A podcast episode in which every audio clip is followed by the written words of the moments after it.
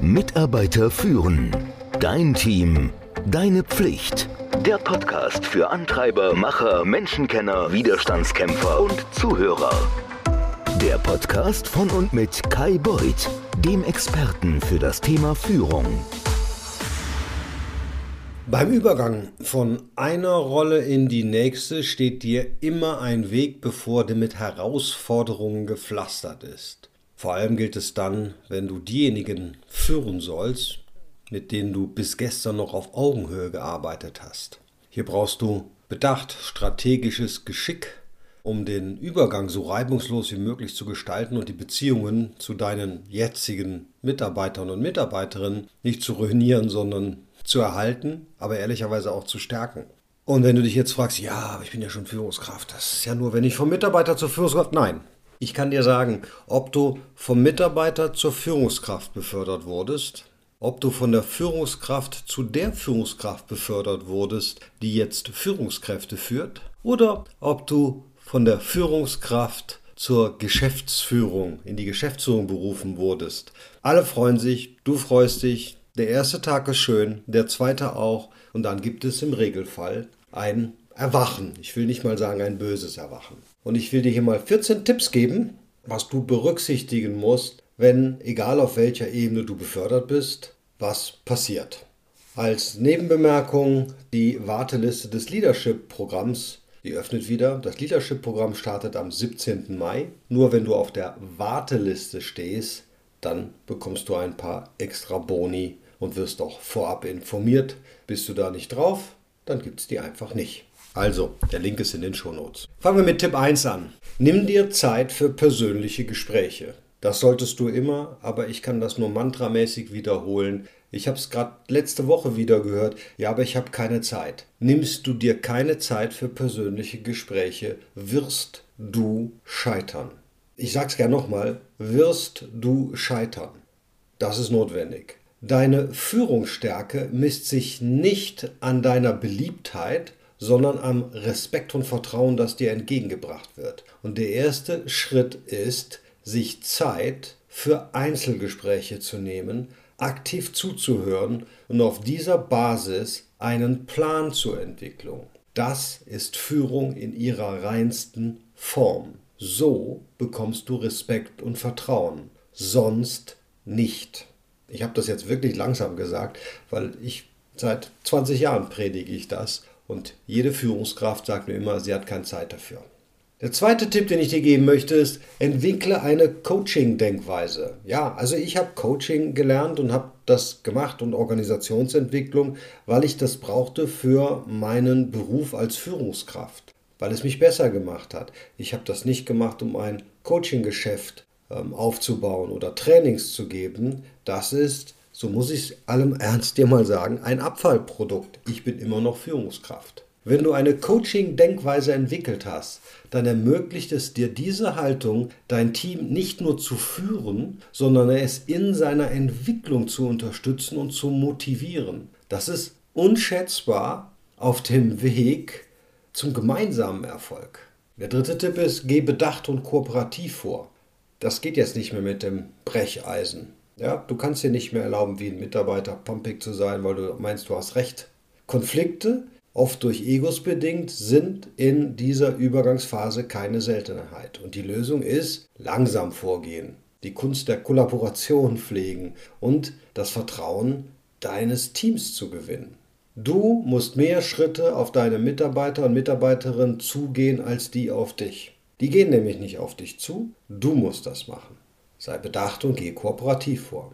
Viertens, Lieblingswort, ne? Emotionale Intelligenz. Das musst du können und üben. Selbstwahrnehmung und das Management deiner eigenen Emotionen sind hierbei ebenso wichtig wie ein Einfühlungsvermögen in die Gefühlswelt deiner Teammitglieder. Also, du musst wissen, wie du tickst, du musst deine Emotionen unter Kontrolle behalten und du brauchst ein großes Stück weit Empathie, bevor du überhaupt loslegst und dich in die Welt deines Teammitgliedes zu versetzen. Dann zeigst du im Übrigen auch, dass du ihre Arbeit schätzt und ihre Meinung respektierst. Und dann fünftens, setze auf kleine, aber feine Veränderungen. Neue Besen kehren gut ist eine wirklich schlechte Idee. Neue Besen kehren überhaupt nicht gut. Große Würfe, radikale Umstellung, alles war früher kacke, das machen wir jetzt anders, jetzt, wo ich es kann. Nein, das richtet Schaden an, und zwar mehr Schaden als Nutzen. Frag nach, bezieh dein Team ein und führ dann Neuerungen behutsam ein. Du glaubst, das ist langsam? Nein. Ich sag dir, das ist viel schneller, als wenn du es mit der Brechstange machst, denn mit der Brechstange bedeutet, dass du nach hinten heraus das Ganze aufräumen musst. Sechstens, schaffe Raum für offene Gespräche. Und zwar über diesen Übergang. Es muss einen offenen Austausch über die Veränderungen, die du einführst und was das für ja, Gefühle und Erwartungen an deine Mitarbeiter und Mitarbeiterinnen hat. Das muss besprochen werden. Denn die erwarten vielleicht auch Dinge von dir, die du gar nicht erfüllen kannst oder willst. Deswegen musst du viel sprechen. Du musst ihnen die Möglichkeit geben, dass sie offen und ehrlich zu dir sein können, dass die das Gefühl haben, dass du sie verstehst. Siebtens, ihr wisst es, ne, eine von den drei wichtigsten Sachen, die eine Führungskraft können muss, ist eine Vision entwickeln. Oder du kannst es Strategie nennen, oder du kannst es Ziel nennen. Aber ein Bild zu malen, wo denn die Reise hingehen soll, eine Orientierung geben, die motiviert, eine Herausforderung geben, die dein Team stärkt und weiterentwickelt. Hast du keine Vision, keine Idee, kein Ziel, keine Strategie, warum sollte dir überhaupt irgendwer folgen? Das achte ist, du musst dein Team in deine Führungsreise mit einbeziehen. Führung bedeutet, andere in den Fokus zu rücken. Du bist nicht mehr im Mittelpunkt. Dein Übergang ist eine gemeinsame Reise, auf der du für dein Team da bist, ebenso wie es für dich da ist. Ja, das muss, wie es so schön neudeutsch heißt, reziprok sein. Ja, das muss sich gegenseitig anfühlen. Und habe ich am Anfang gesagt, bei Punkt 1, dass du, wenn du anfängst, dir Zeit nehmen musst für persönliche Gespräche, will ich es nochmal mit Punkt 9 unterstreichen. Führe regelmäßig Einzelgespräche. Ich habe ja schon mal in einem Podcast erklärt, am besten jede Woche, sonst aber mindestens einmal im Monat. Die Mitarbeiter wünschen sich das, die haben das verdient und diese Gespräche sind essentiell, um die individuellen Ziele deiner Teammitglieder zu verstehen und die Dynamik im gesamten Team im Auge zu behalten. Wenn du das nicht tust, verlierst du die Kontrolle. Zehntens, wo wir alle nicht so gut sind, aber besser werden müssen, klare Grenzen setzen. Die Beziehungsdynamik, wenn du ja jetzt deine neuen, deine ehemaligen Kollegen äh, führst, die verändert sich. Ist also entscheidend, neue Grenzen zu setzen und zwar ohne dabei, dass das Vertrauen oder der Respekt deines Teams äh, verloren geht. Du musst dich neu positionieren und du musst es im Übrigen auch mitteilen. Du musst bestehende Beziehungen pflegen und vertiefen. Also du darfst natürlich weiterhin mit den Leuten zusammenarbeiten, mit denen du vorher auch gerne zusammengearbeitet hast. Auch in deiner neuen Rolle ist es wichtig, den Respekt vor den etablierten, also den bestehenden Beziehungen nicht zu verlieren und du musst auch weiterhin offen für Feedback bleiben, besonders wenn es schmerzhaft ist, weil du dich plötzlich verändert hast, was du gegebenenfalls gar nicht wolltest und nicht wahrnimmst. Das zwölfte, ja, bleib authentisch, aber im Sinne von professionell. Ja, Veränderungen verleiten oft dazu, sich anders darzustellen zu wollen. Also du musst zwar eine neue Rolle annehmen, das bedeutet aber jetzt nicht, dass du schauspielern sollst. Hier ist ein Stück weit Authentizität der Schlüssel. Du musst immer noch du bleiben. Du bist immer noch die gleiche Person. Du kannst nicht mehr alles so machen, wie du das vorher gemacht hast in deiner Rolle, aber im Großen und Ganzen bist du ja noch der gleiche Mensch. Ja, ein Ding, was mich schon seit dem ersten Tag meines Führungsdaseins begleitet, ist führe durch Vorbild. Ja, Punkt 13. Walk the talk. Zeige durch dein Handeln, wohin die Reise geht und dann lade dein Team ein, dir zu folgen.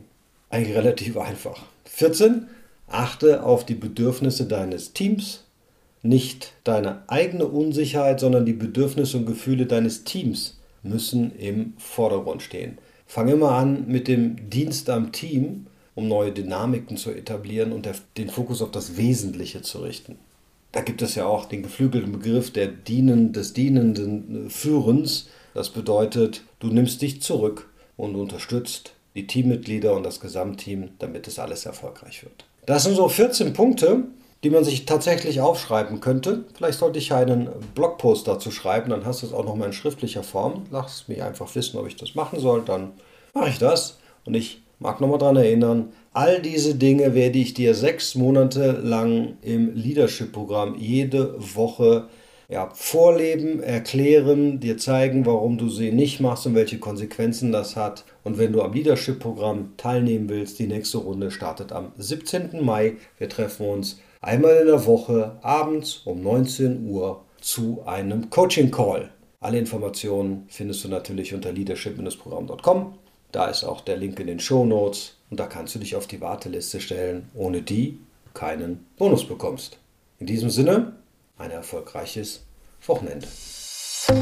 Mitarbeiter führen. Dein Team. Deine Pflicht. Der Podcast für Antreiber, Macher, Menschenkenner, Widerstandskämpfer und Zuhörer. Der Podcast von und mit Kai Beuth, dem Experten für das Thema Führung.